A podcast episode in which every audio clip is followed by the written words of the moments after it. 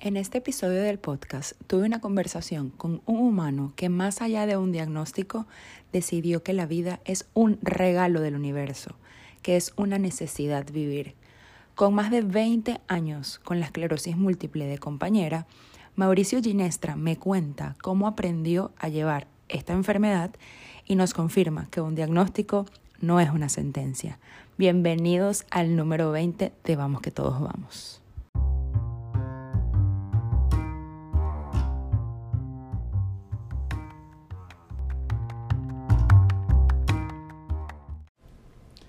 People, hello, hello, ¿cómo están? Bienvenidos al episodio número 20 de Vamos que todos vamos. Como siempre saben que todos los episodios son grabados desde lo más profundo de mi corazón y de mi alma.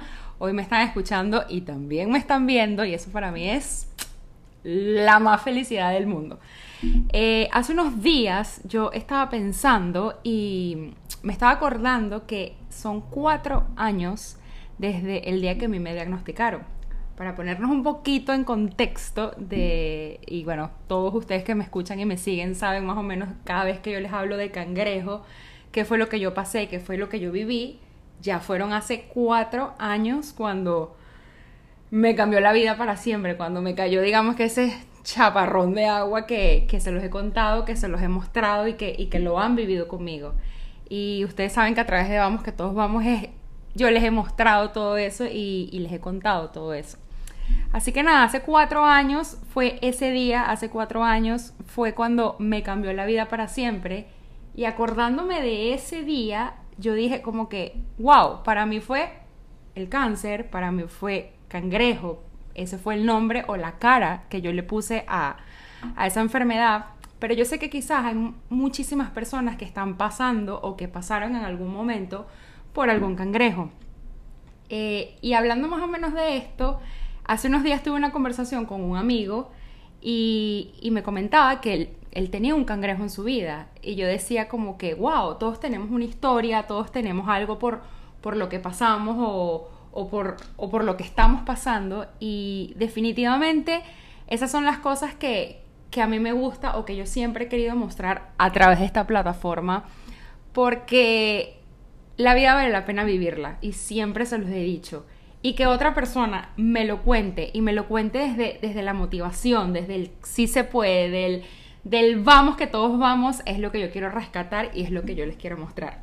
Es por eso que en el episodio número 20 tengo la dicha de estar aquí con ustedes y de tener un invitadísimo especialísimo que, que hicimos clic. Hicimos clic desde, desde que empezamos a hablar y, y yo dije, necesito que estés en mi espacio porque yo quiero que tu historia de vida la escuchen, que tu historia de vida la conozcan y que la compartas.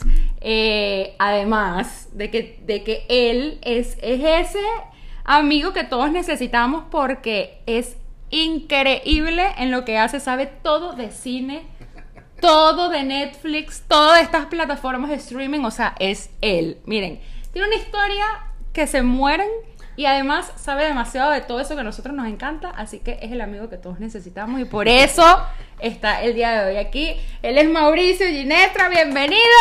Gracias, gracias, de verdad me encanta, me encanta que me hayas invitado. Para mí es un honor gigantesco estar aquí hablando contigo.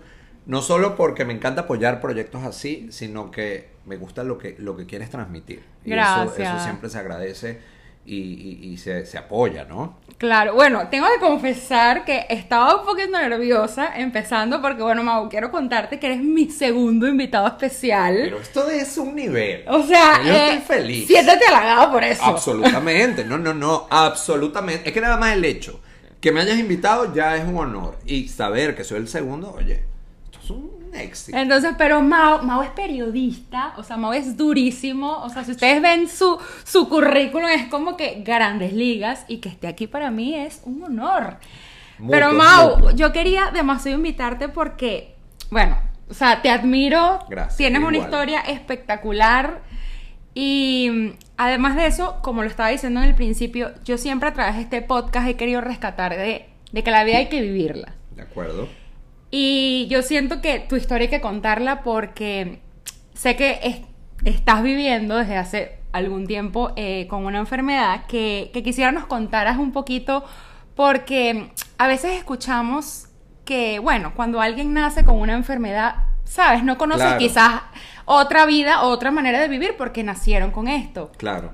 Pero por lo menos como me pasó a mí, que te diagnostiquen cuando ya tú sabes del mundo, cuando ya tú sabes lo que es la vida, cuando ya tú sabes vivir sin una enfermedad, es, es fuerte. Súper es fuerte. distinto, te, te cambia la vida. Así es. Entonces Así yo es. sé que hace más o menos un tiempo a ti te diagnosticaron esclerosis múltiple. De acuerdo. Y, y bueno, eso es tu cangrejo en la vida. Mira, a mí me da risa y me encanta ese nombre que tú le pones a, a- a tu experiencia, ¿no? Porque más allá de una enfermedad, yo lo llamo una experiencia porque aquí uno aprende tanto y sigues aprendiendo, nunca paras de aprender. Yo lo llamo y la gente le encanta eso. Cada vez que yo digo que mi enfermedad, la esclerosis múltiple, es como un roommate que odio, pero con el que me toca vivir Me permanentemente gusta, es, es tu room. el me resto de mi vida. Entonces, ¿qué pasa? Tengo que aprender a lidiar con eso de la mejor forma y con cordialidad. Ok. Y no hacerle la guerra a, a- a esta invitada no deseada que vive en mi cuerpo. Y porque a medida que hago eso, pues estoy yo en paz y mi sistema inmune está en paz y, y es como que todo funciona un poquito más armónico, ¿no? Entonces eso es como lo he ido tratando, pero ojo, eso no fue de un día para otro. Yo tengo ya desde el año 2005 con Ah, esta enfermedad. ¿A qué edad te, te diagnostican? 21 años. Imagínate tú. Es muy loco porque yo siempre lo digo, a los 21 años tú no tienes idea de nada. De nada. O sea, de nada. Yo, a ver, mi diagnóstico fue, yo un buen día me paré en la mañana y veía doble, ¿no? Todo lo veía doble. y- Exacto, cuéntanos un poquito Claro. en español. Exacto. ¿Cómo es la esclerosis múltiple? Ok, la esclerosis múltiple es una enfermedad autoinmune degenerativa, Ok. en donde el sistema nervioso actúa en tu contra y vas perdiendo las funciones básicas que van desde hablar, desde ordenar los pensamientos y las ideas, desde poder ver correctamente, desde poder, yo por lo menos tuve un episodio en que yo no podía sostener nada en la mano, ahora sostengo mi vaso de vino orgullosamente. Salud por eso. Salud por eso, querida. Y, y cualquier función básica la vas perdiendo, ¿no? Con el tiempo. Es una enfermedad que no tiene cura, que sí tiene varios tratamientos para como que frenar el avance de la misma. Pero, pero bueno, imagínate cuando tienes 21 años, yo me paré un día una mañana y veía doble, ¿no? Yo digo, pero qué raro. No podía ni manejar, o sea, nada, todo lo veía muy mal. Y yo digo, bueno, Y a todas estas, en ese momento, vivías en Venezuela. vivía en Venezuela, trabajaba en un periódico. Perfecto. Tenía una vida que yo pensaba que era, o sea, yo decía, no, ya, mi vida está armada, Ok. mi vida está montada, ¿no? Perfecto. Me equivoqué completamente, pero ojo, para ho- hoy puedo decir que todo resultó como tenía que resultar. Pero en ese momento no, lo veíamos así. Ah, estás loco, en ese momento era un horror. en ese momento es supuesto. literal un palo de agua que te Pero el peor palo de agua del mundo. Fui al médico pensando, dije, dentro de mi ignorancia de nuevo 21 años, dije, no, una miopía, cualquier cosa, una cualquier cosa de la visión, Ok. ¿no? Mi oftalmólogo en Caracas me dice, eso no pasa de la noche a la mañana, la visión doble, Ok. tienes algo y tienes que irte ya a hacerte una resonancia, hacerte algo, porque esto no es así. Y yo le digo, "Ah, dame las opciones, ¿no? Y eso me acuerdo como, es muy loco, porque yo me acuerdo de pocas cosas, pero de eso me acuerdo como si fuera ayer. Así. Sí, yo le dije, pero ¿cuáles son las opciones? Me dijo, mira, o es una enfermedad degenerativa, que es mi caso, Ok. o es un tumor en la cabeza. Wow. Entonces tienes que correr. Entonces, claro, en Venezuela, para los que están allá, es una, bueno, la medicina sigue siendo muy, muy amigable, ¿no? Que siempre hay alguien que es amigo de alguien que te ayuda, que te busca, que te consigue la, el- el- el- la consulta. Me llamó... Es quizás más rápido. es más, eso, es más rápido. Entonces, ¿qué hicimos? De allí llamé a un tío que tenía a alguien en otra clínica y me dijo, vente ya a hacerte todos los exámenes. Mi diagnóstico fue muy rápido. Ok. Yo en 15 días ya tenía los resultados. Ya tenías claro lo que El pasaba. diagnóstico era esclerosis múltiple. Eh, al mes me empecé a tratar. Ok. Ese proceso, o sea, es que, es que yo digo siempre que... Mau, y- o sea, ¿qué sientes ahorita que lo estás contando? O sea, lo sientes, ¿te acuerdas? Sí, De ese momento. Porque sí. a, mí, a mí me han pasado cuatro años y yo me acuerdo como si fuese ayer, Claro, pero obviamente cada día creo que lo cuento de manera distinta. Lo, lo he, ido, he ido transformando. claro, claro. Pero ahorita, ¿qué sientes luego de 21 años que, que sigues viviendo con la enfermedad? Tú sabes lo que yo siento, que es como una película, que es como otra gente que lo vivió. O sea, yo lo cuento y es como otra gente que no soy yo. Porque además yo creo que eso me cambió tanto a mí. La forma de, de- Mi ADN más básico se transformó con ese diagnóstico y que, que yo lo veo como que era otra gente, ¿no? O sea, el Mauricio de 21 años no tiene nada que ver con el Mauricio de hoy. Y eso, eso es, es duro cuando lo estás viviendo porque, como yo siempre lo digo, para mí, para mí, porque cada persona es un universo, fue un antes y un después y fue un duelo Total. que yo no acepté total. porque ese chamo de 21 años se murió ahí. Ese chamo murió ahí. Y entonces darle la despedida a ese a ese pana que tenía sueños, que tenía ideas, que tenía muchas cosas pensadas para luego empezar a vivir en una eterna cita médica en en una incertidumbre que vivo hasta el día de hoy. Porque esto no es que, que, o sea, cada enfermedad es distinta, pero la mía siempre está. Entonces eso, eso, aprender eso ha sido como un Es proceso- totalmente tu roommate. Sí, es una roommate indeseable que no quiero que esté, pero está. Entonces hay que aceptarla, pues. Mau, entonces viene este proceso, llegaste a ponerle cara o nombre o, o sea, la colocaste como tu roommate y así quedó, ha quedado para ti desde ese entonces. Así quedó desde ese entonces y, y- y, a ver, era una roommate a la que yo como que no reconocía. Y yo creo que ahí fue mi mayor problema. Mira, o sea, y vamos aquí a hablar, esto es una, una, una conversación sin ningún tapujo de nada, ¿no?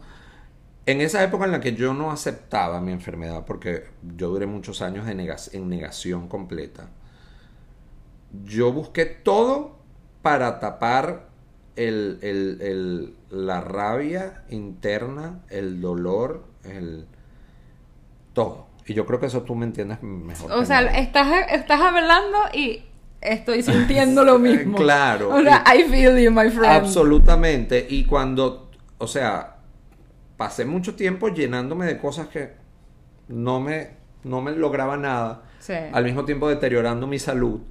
Eh, yo estuve muy mal. Mis 20 años fueron terribles. Todos mis 20. Entre 20 y 30 fueron Duros. durísimos. Entonces eso me llevaba a un círculo más profundo y a una espiral más hondo.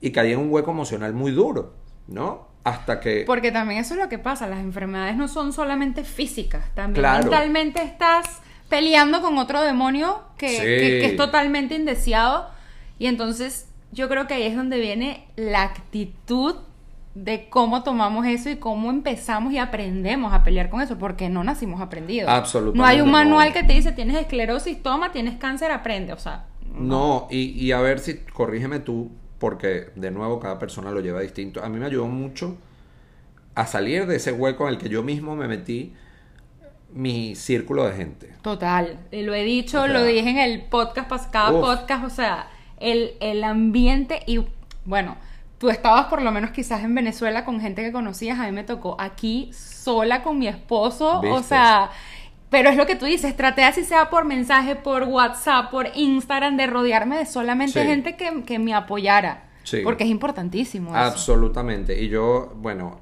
yo me mudé para acá. Pero entonces, exacto, llegamos a esa parte. Tienes la enfermedad, te diagnostican. Pasa un tiempo, te toca emigrar. Sí. O sea, ok, ah, eso porque- está interesante. porque sabes, es como que si tienes a tu mamá al lado o algo, bueno, quizás uno lo sabe llevar, pero toca salirte del país, o nos tocó a todos salir en este boom de, de- de- de la emigración y de que todos los venezolanos Sí, sabemos Venezuela y sus playas. ¿Cómo es decir, voy a migrar con una condición? O sea, tengo una enfermedad. Si ya emigrar, bueno, y sano es fuerte. Sí, yo creo, mira, y, y aquí también otro momento de sinceridad. Yo creo que yo hoy, con 40 años, a mí me dicen, ¿quieres emigrar? Y yo no lo haría. Ok. Pero a los 20 y algo que lo hice, fue como que no lo pensé. O sea, me salió lo... Pero no lo pensé ¿por qué? Porque yo estaba... O sea, yo dije, yo me necesito ir de acá. Yo necesito empezar otra vez porque yo necesito conocerme yo con esta enfermedad. Porque también, ¿qué pasa? Eh, Y siempre lo digo, hay como... eh, son como panoramas que quizás de pronto con el cáncer pueden ser, entre comillas, más claros.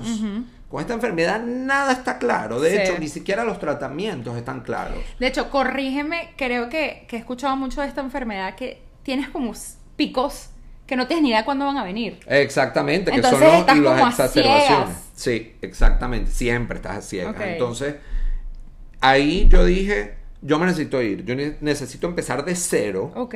esta nueva persona que yo tengo que conocer, que también fue un trabajo de conocerme a mí mismo con esta enfermedad, en el donde cometí mil errores y, y- y poco a poco, bueno, ahí vamos. Yo creo que ya, ya nos estamos dando la mano. el Ahí 9 y vamos que 10. todos vamos. Sí, exacto, total.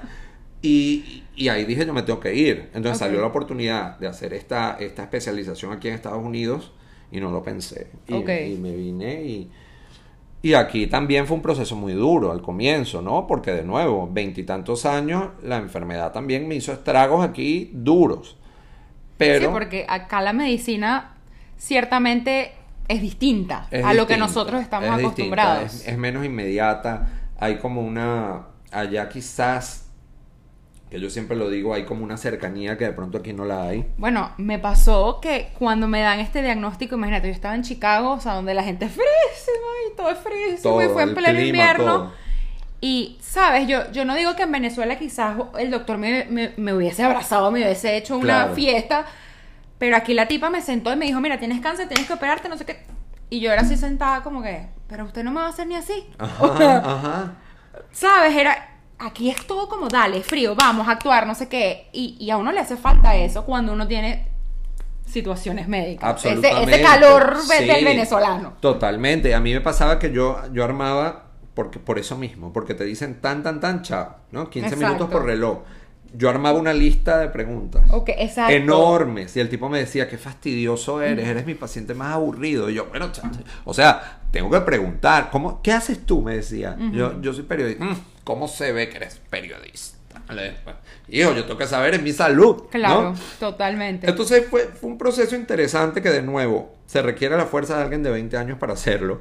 Yo ahorita no lo haría, pero yo siento que eso también me ayudó a yo tener la actitud y a construir la actitud que yo tengo, unido de nuevo al círculo de personas que tengo aquí conmigo, ok. que amo con mi vida y que son todo, absolutamente todo para mí y más, no solo mi familia, sino amigos, amigos muy cercanos que son Totalmente la familia que uno escoge. Absolutamente, absolutamente, como muchos que, que hay por aquí en, en este estudio de grabación.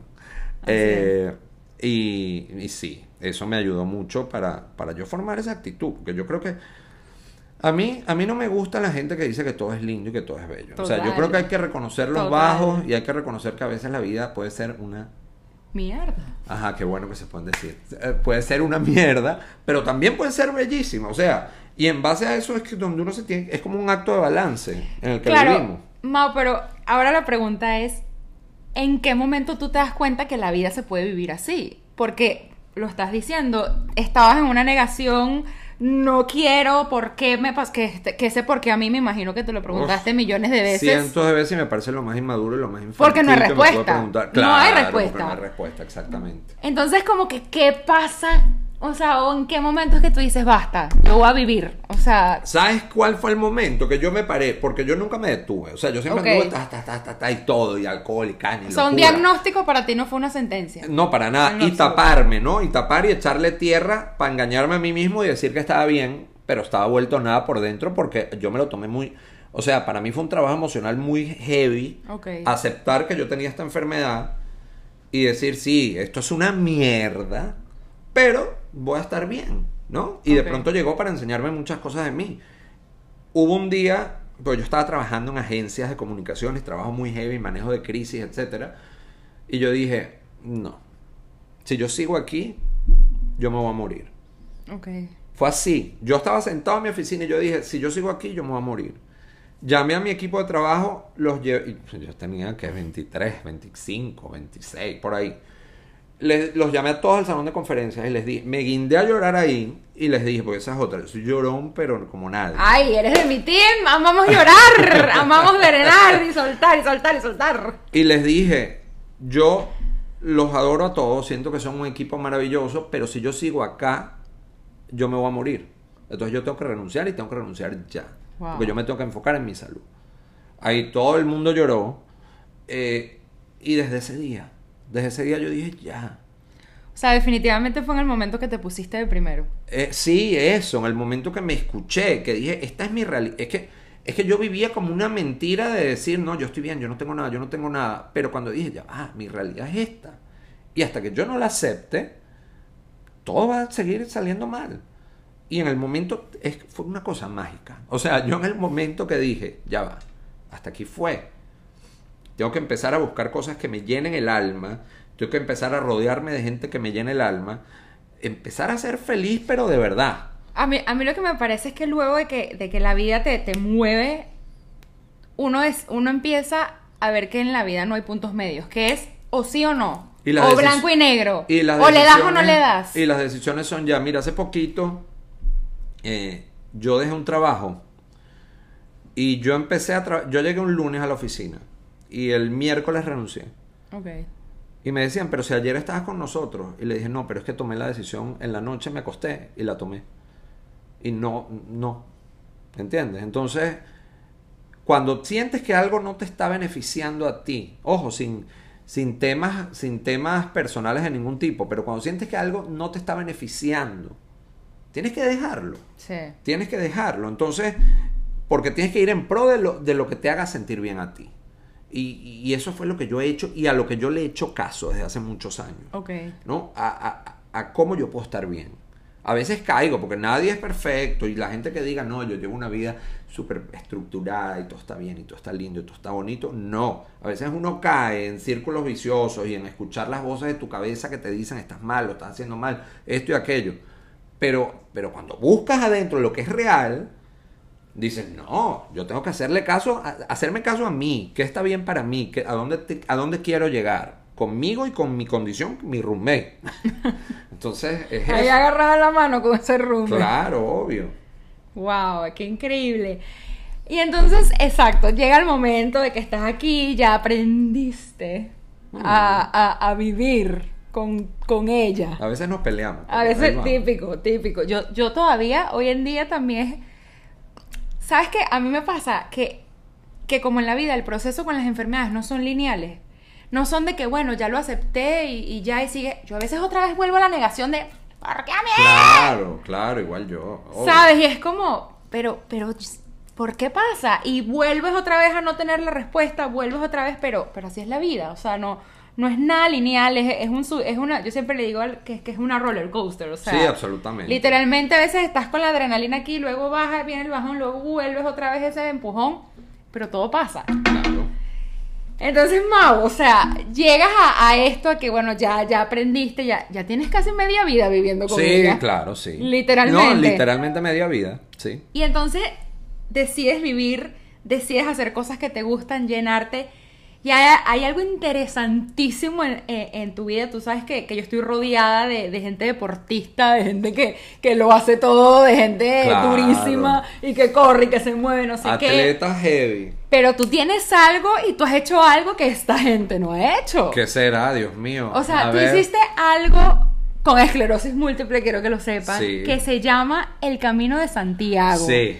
O sea, yo necesito, Mira por aquí, favor, o sea, Esto era lo que yo cargaba en siempre, ¿no? Me lo puse antes de arrancar y no me lo quité más nunca. no, yo necesito que tú nos cuentes, porque bueno, para ponernos un poquito en contexto, el, el Camino de Santiago es una perenigra- perenigración Sí.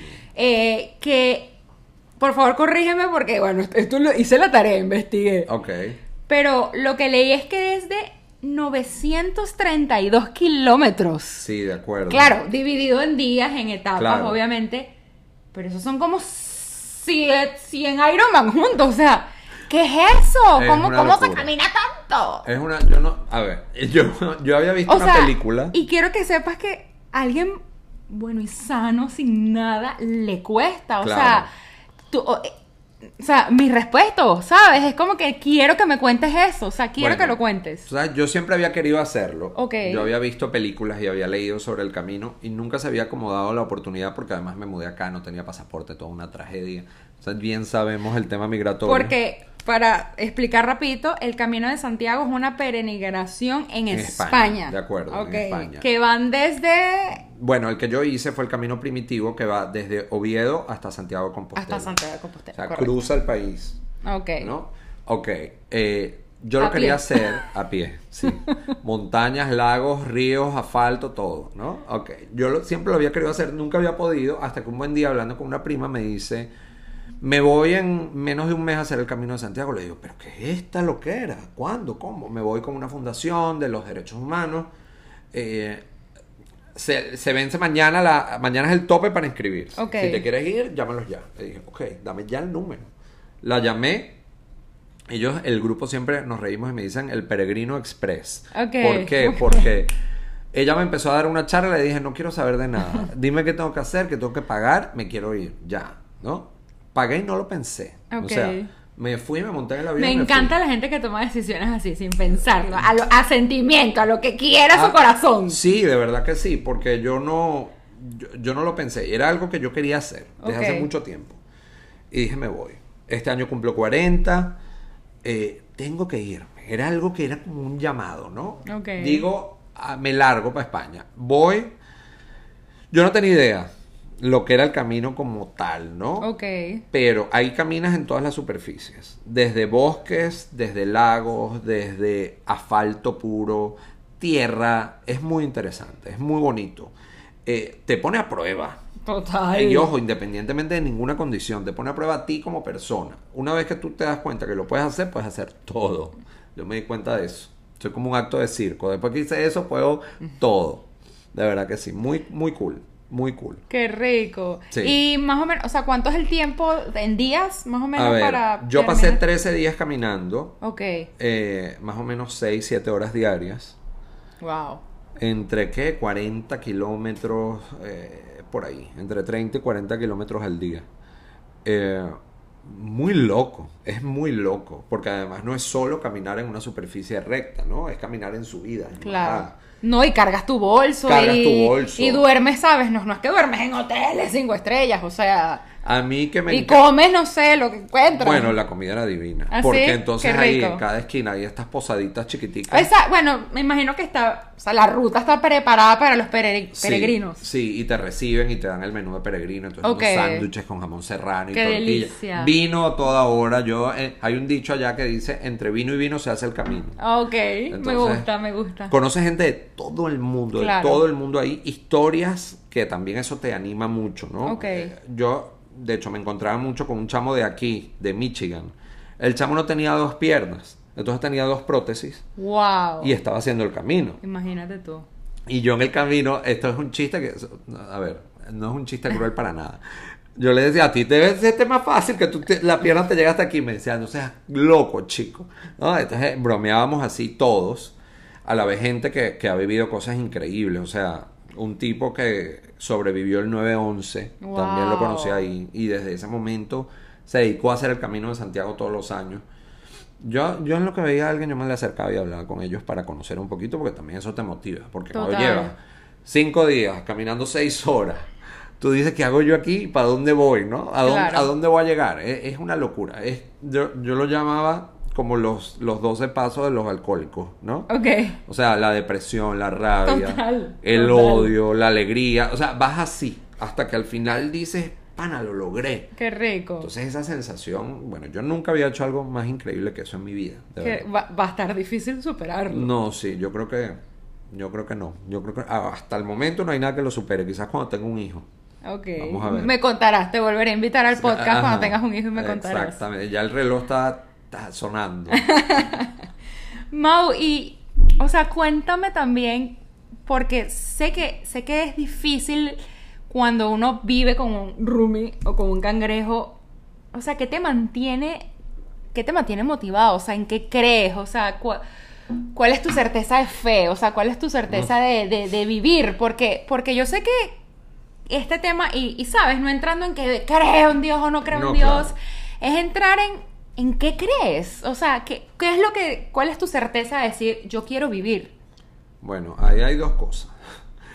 Y no por sonar cursi ni nada, pero es así. O sea, yo, yo cada mañana que yo me paro, que pongo los dos pies en el suelo y me levanto de la cama, yo digo, ok, cool. Ok, Otro día. ok. A echarle con todo este día. Y ya. O sea, no. Para mí no es opción.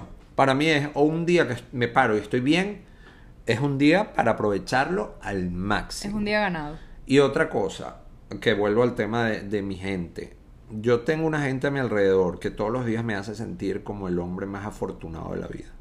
Entonces yo por ellos y para ellos, yo no puedo dar menos. Porque yo siento que ellos, ellos son como mis cheerleaders en la vida en general con respecto a todo. Entonces ahí estoy.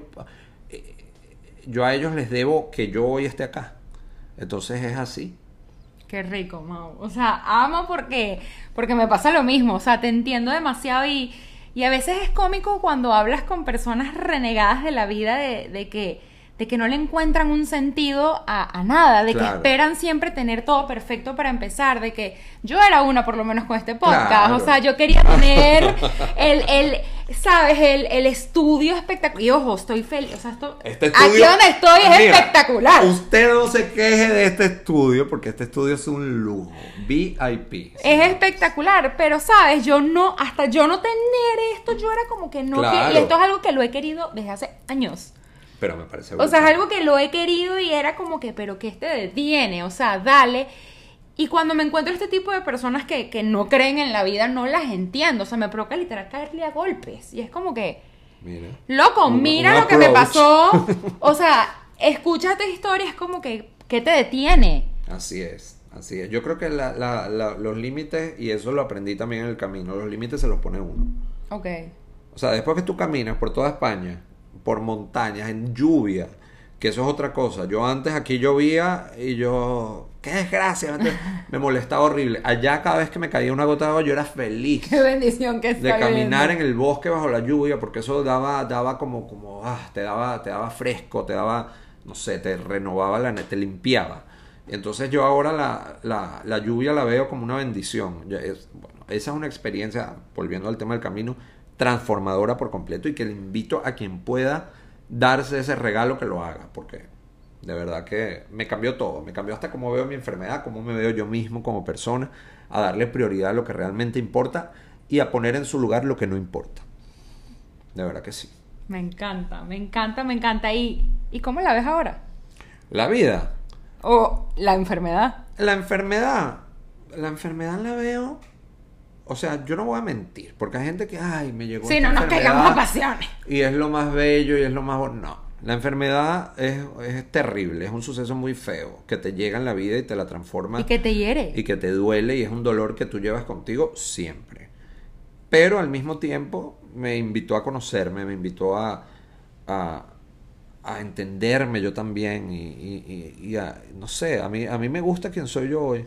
Me- te lo juro, y me costó, me costó llegar a decir esto, pero sí, me gusta, me gusta, siento que he aprendido full y siento que, que eso me ha dado, que he tocado fondo. Y a mí, a mí como periodista, la gente que toca fondo me parece gente interesantísima, porque tiene historias que contar y tiene una visión mucho más empática y mucho más bonita de todo.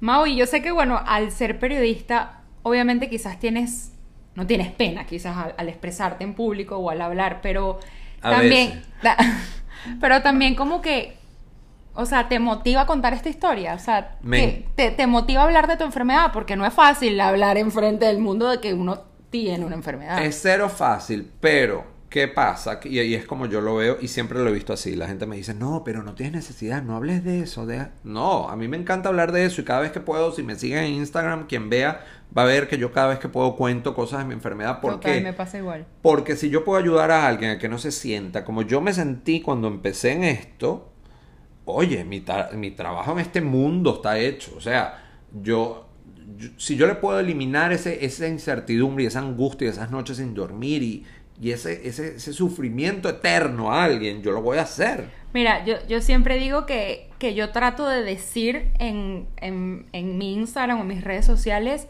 las palabras que yo hubiese querido escuchar en ese momento. Exactamente eso. Mira, O sea, yo, yo, cada, yo cada vez que escribo algo es como que, Dios mío, yo hubiese querido leer esto Claro. en ese momento porque cuando pasa algo, cuando te diagnostican o te dicen algo, uno obviamente va a internet y lees pura desgracia. Exacto. O sea, lees literal, te vas a morir mañana. Esa sería una buena recomendación que podemos hacer aquí, tanto tú como yo. No busquen internet, hablen con su médico, ¿ok? Por Literalmente, entonces es como que yo necesito que alguien que de verdad lo haya pasado, o sea, o era demasiado victimismo y dolor lo que leía, O era literal, muérete mañana, o sea, lánzate, entrégate la enfermedad porque esto no tiene salvación. Y era como que Sí. yo no quiero escuchar esto. No, yo tampoco. A mí alguien me preguntó una vez, me dijo, ¿te sientes víctima? Yo le dije, no, para nada. Para nada. Y nunca me he querido sentir víctima. Nunca. Y yo creo que ese, ese también es la, esa es la clave. Para uno ese- llevar esto. Este puede ser el, el tip, el consejo. Sí, no te sientas víctima nunca. Úsalo como que, ¿para qué me llegó esto? Y eso no lo vas a entender el día uno, no lo vas a entender el día dos, ni el año cinco quizás. Pero lo vas a entender. Si yo lo logré, cualquiera puede, créanme, porque yo soy un desastre. Pero si yo lo logré, cualquiera puede. Así que esa es la idea, nunca sentirte víctima. Más bien decir, ¿para qué me llegó esto y cómo lo puedo usar a mi favor y para ayudar a otro? Porque si uno no se ayuda, si uno no ayuda a alguien, ¿para qué estamos acá? Así lo veo. Qué rico, Mau. Me encanta, me encanta. O sea, amo que, que seas tan abierto, amo que, que hayas querido compartir esto porque creo que esa es una de mis misiones en, en este podcast y a través de, de esta pantalla, de este micrófono, contar estas experiencias de, de que la vida vale la pena. Sí. Que no es color de rosa siempre, que tiene... Como mi suéter, no, es negra. No, mentira. Pero sabes que tenemos blancos y a veces también tenemos, Tenemos días- sombras, claro Sombras, sí. o sea, somos luces y sombras. Así es, y de las Todo. sombras también se encuentran eh, las flores y, la, y, y el color. Así que Totalmente, Mau. O sea, totalmente ustedes, a todos los que me están escuchando, si llegaste a este hasta este minuto del podcast, gracias. Gracias por estar aquí, gracias por escucharnos, gracias por ahora verme, porque saben que vamos, que todos vamos, es que tú vas, yo voy y todos vamos, pero ¿para dónde va Mauricio ahora? ¿Para dónde voy? Bueno, ¿Hacia dónde va Mauricio ¿Hacia dónde ahora? voy? Yo creo que... yo- y eso es un eterno aprendizaje en el que estamos todos. Yo voy, yo voy cada día en un camino a ser más honesto conmigo mismo, a ser más honesto. ¿Sabes que yo le decía hace poco a alguien? No sé, yo cumplí 40 y yo me siento que yo tengo que decirlo todo y que hacerlo todo y que si algo no me gusta lo digo, lo suelto y ya. Yo Me creo encanta. que yo creo que la honestidad es la clave. La, la medida que tú seas honesto contigo mismo y con lo que sientes y con lo que eres, vas a ser eso se va a proyectar. Y, y ahí, en- ahí es donde está la felicidad y donde está lo, lo, lo bonito, en la verdad. Qué lindo. Y ahí es donde quiero ir. Espero. Bueno, para allá vamos, que todos vamos todos. Gracias, Mau. No, gracias a ti. Qué gustazo y qué buena conversa. Gracias a ustedes por escuchar, gracias a ustedes por verme. Si tienes un cafecito, disfruta lo que nosotros nos quedamos aquí con Salud. este vinito. Salud por la vida. Y voy a dejar aquí la. por- ¿Cómo te encontramos en Instagram, Mau? Mauricio Ginestra R, por todos lados. Cualquier cosa, usted pregunte a esta estrella que está aquí, ella les pasa mi Instagram, porque Ginestra suena ahí como medio extraño, Sí. pero, pero no es, no es, se escribe fácil. Nada, se los voy a dejar obviamente en la descripción, se los voy a taguear, lo vamos a poner por todos lados. Nos seguimos viendo, nos seguimos escuchando. Gracias por estar aquí y nos vemos en la próxima. Vamos que todos vamos. ¡Bien!